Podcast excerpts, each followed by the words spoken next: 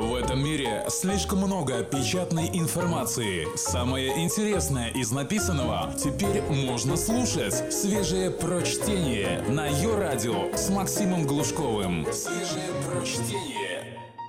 Всем привет! Как говорится, терпение и труд, а также здоровый сон. Хотя нет, это я сам только что придумал. Мой нейробиолог Далай-Лама, или «Как медитация покорила ученых».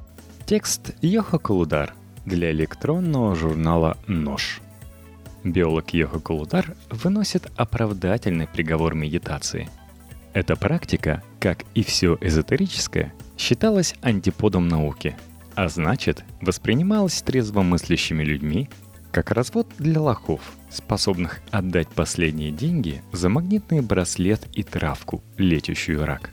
Но в последние годы ученые прозрели – бритоголовый мужик в оранжевом платье сидит, скрестив ноги и закрыв глаза. Проходят минуты, часы, а он все так же сидит, размеренно и глубоко дыша. Зачем ему это? Ему что, нечем заняться? К тому же наверняка он спит, думаем мы с вами. С концептом медитации связано слишком много эзотерического, спиритического даже, чтобы мы могли не кривясь думать о ней – Слишком много людей, говорящих о духе просветлении, увлекаются медитацией, чтобы современный рациональный человек мог сесть рядом с бритоголовым мужиком, скрестить ноги и вздремнуть. Не помогает и то, что медитация всегда была религиозной практикой с момента возникновения. Примерно в 5-6 веке до нашей эры ею активно пользовались буддийские монахи, индуйские йоги – Затем монахи-христиане, мусульманские суфии и даже каббалисты. Неудивительно, что многие из нас относятся к медитации с той же долей уважения, что и к шаманским пляскам или куклам Вуду. И очень зря. К счастью для нас, наука бесстрастна.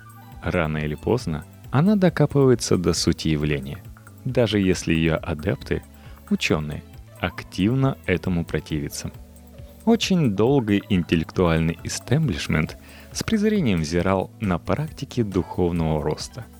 И лишь в начале 2000-х решил проверить, как же оно есть на самом деле.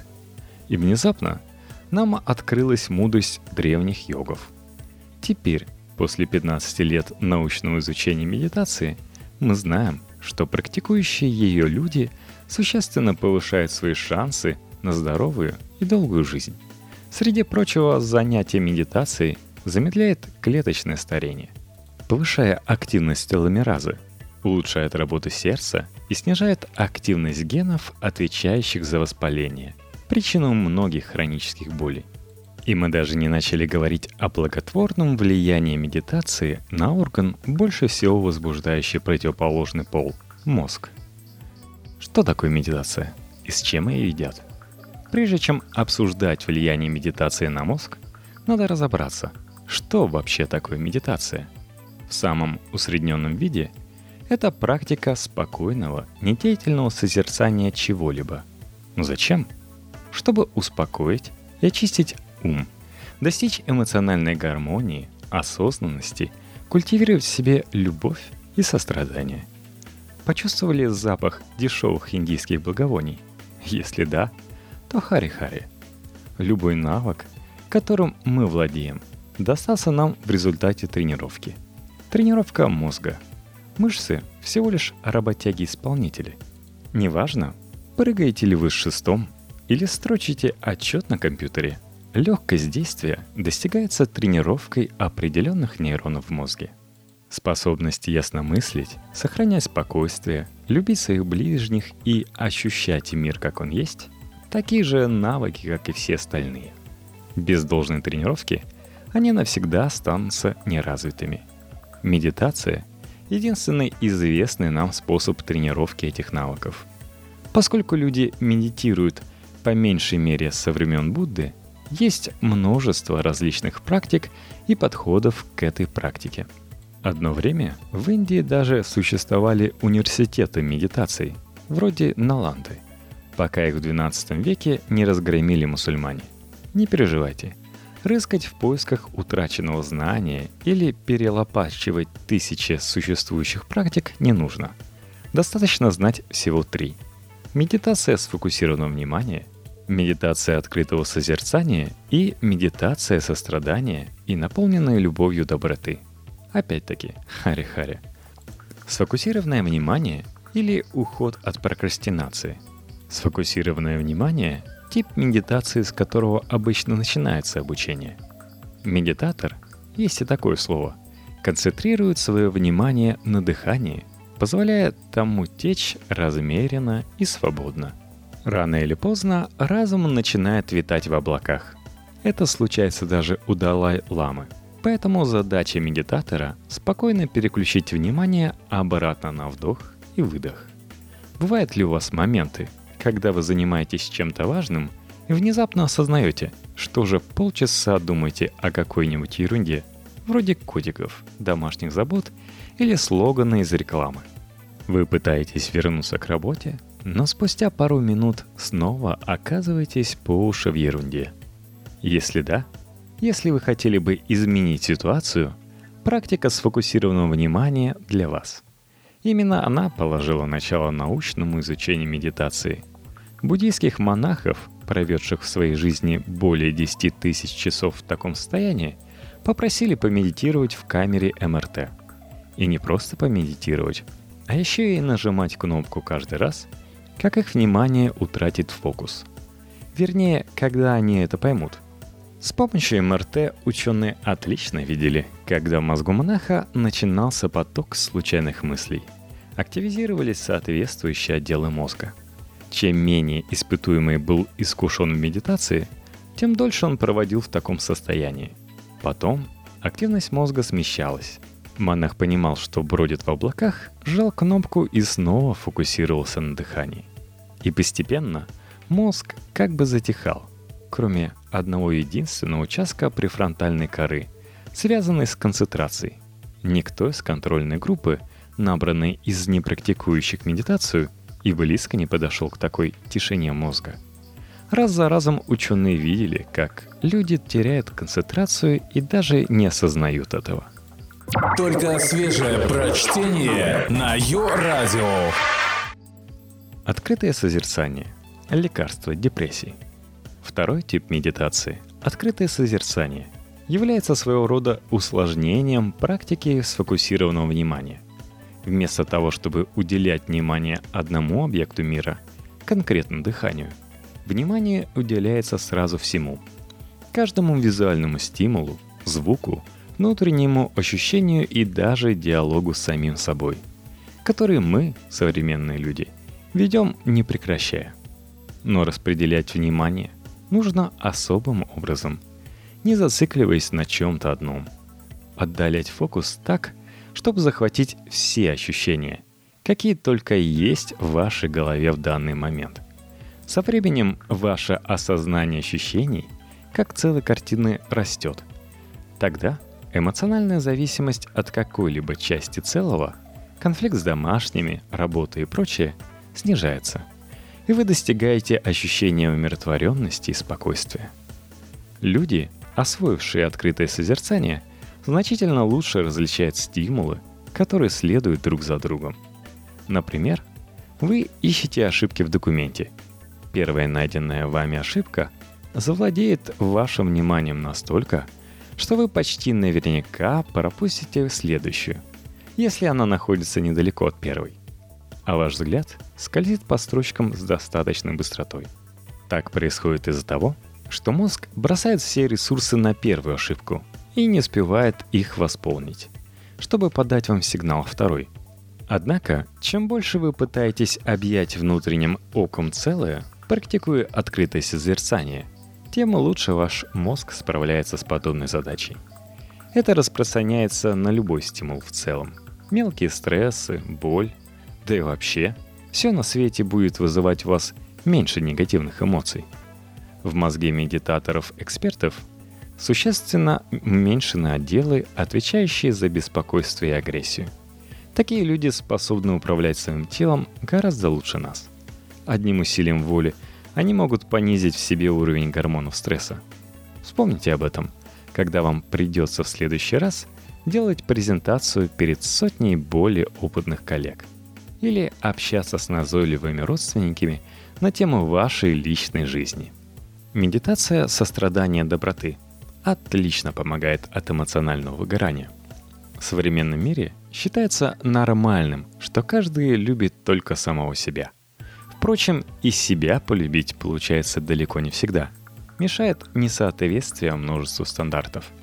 Если у вас есть желание это поправить, если вам в целом хочется чувствовать себя комфортнее, лучше понимать окружающих и прекратить жить в мире собственных иллюзий, это практика для вас.